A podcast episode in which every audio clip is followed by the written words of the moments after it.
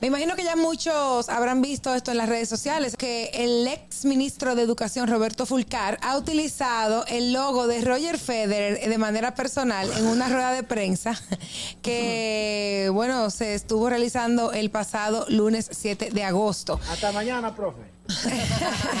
Resulta que el reconocido logo de la legendaria figura de tenis Roger Federer fue utilizado con un, supuestamente un aparente desliz de parte del exministro de Educación Roberto Fulcar. Pero los diseñadores gráficos, en serio, ¿por qué creativo? ¿Por qué lo hizo? Yo duré como dos meses en la playa eh, diseñando este logo. Oye, Así que eso es lo creativo. Eso parece que hace un tiempo él le dijo a un sobrino, sobrino, hágame un logo. Y dos días antes de la actividad, él lo jaló, sobrino, ¿cómo va el logo? Y el sobrino se agarró la cabeza y fue a Google y puso RF logo. Y eso fue lo primero que salió. Sí, No, tío. sí. Lo bajó Sí. por Canva.